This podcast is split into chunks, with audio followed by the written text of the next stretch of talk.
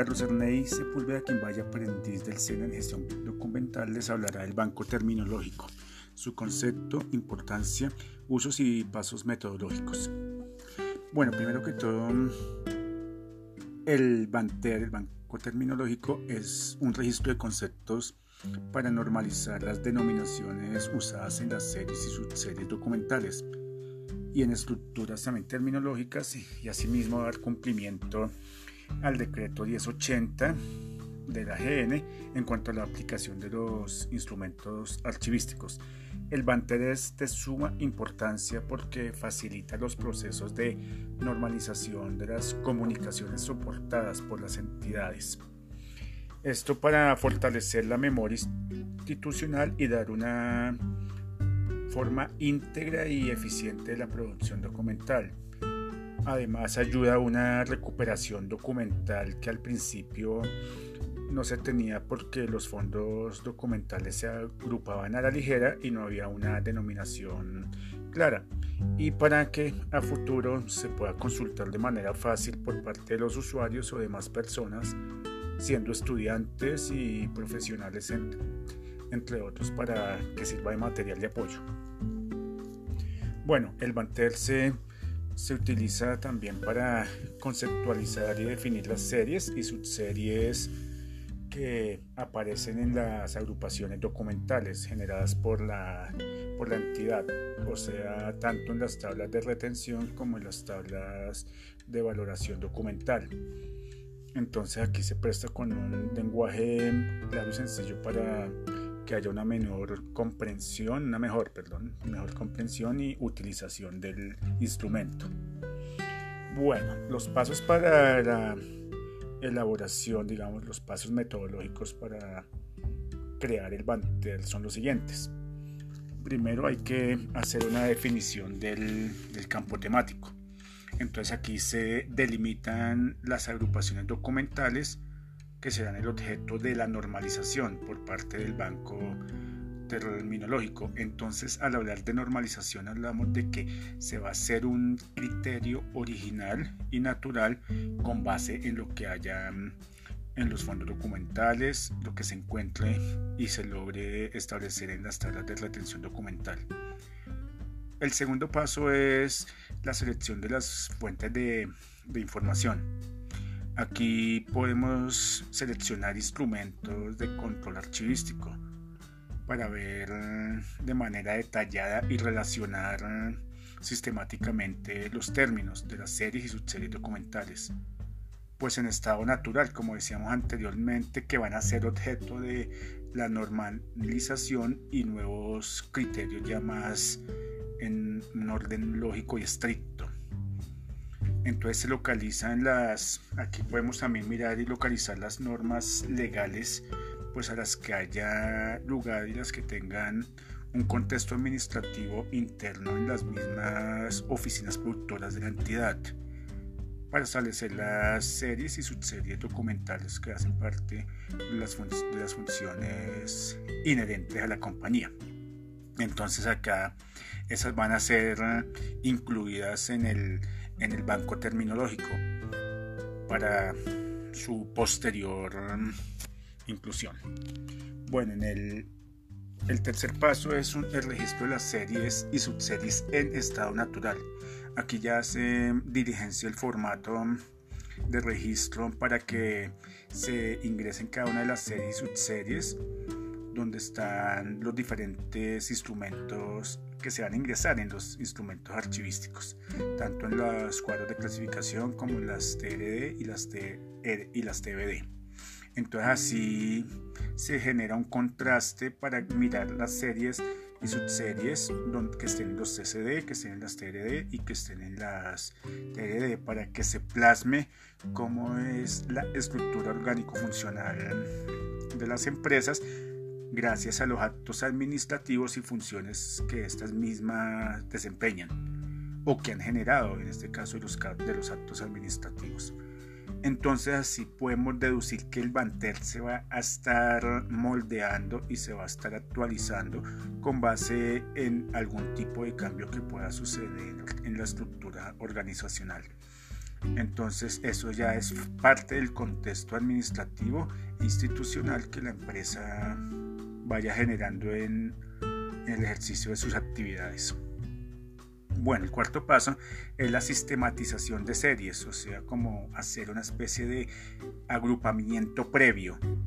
Entonces ya cuando terminamos el, el que el, el paso 3 se aplicar la regla de la sinonimia. Esta sí la tomamos textualmente, que es la cualidad de dos términos que tienen diferente forma y un significado exacto.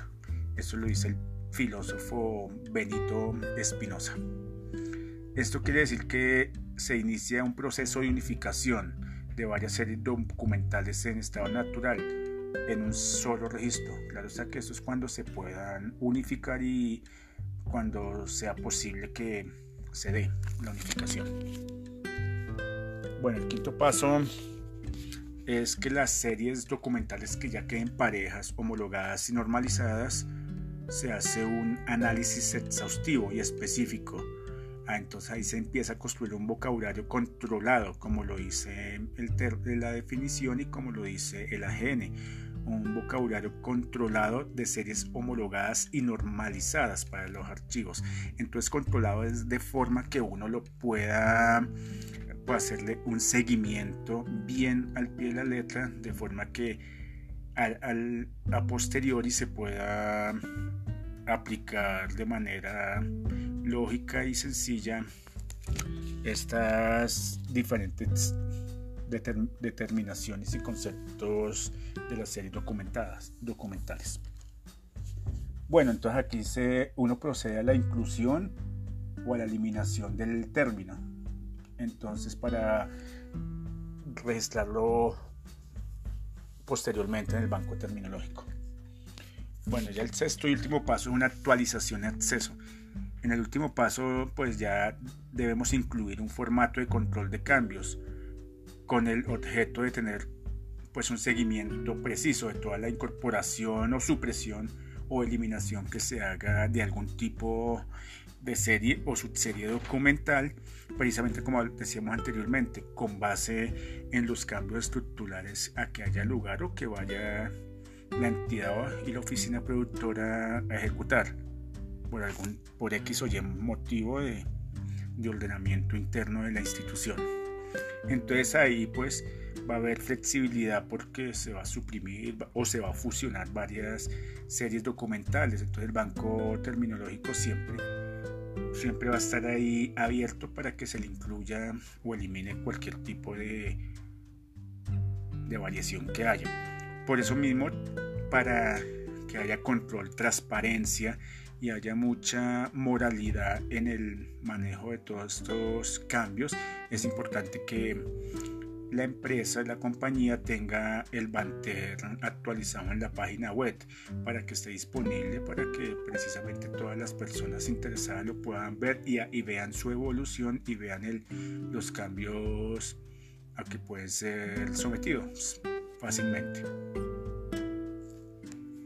Entonces, mm, pues este, este instrumento archivístico es un insumo súper importante, súper importante que se haga bien para que sea una referencia para aquellos todos archivos, empresas y para que el AGN lleve el control de, de la normalización de las series documentales a las que, a las que ha hecho lugar.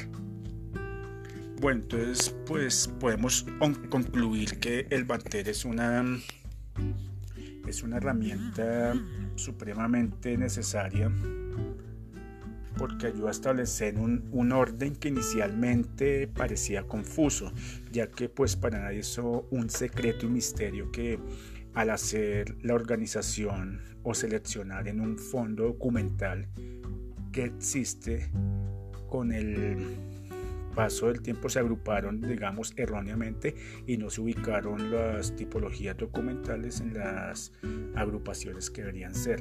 Ya con el paso, el Banter precisamente nos sirve para darle el nuevo criterio y ubicarla donde corresponde precisamente la, la serie, la serie, la tipología documental donde se vaya ingresar precisamente las, la, nueva, la nueva documentación de manera creíble y con un criterio archivístico importante.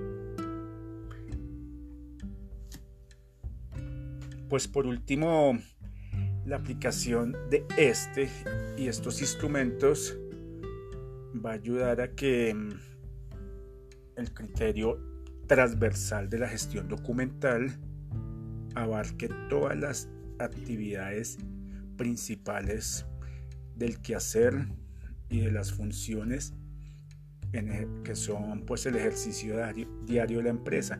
Entonces se debe crear una conciencia administrativa e institucional donde sea la gestión documental como el reflejo de las funciones administrativas de la compañía para que con estos instrumentos se recurra a una normalización y armonización de la cultura archivística.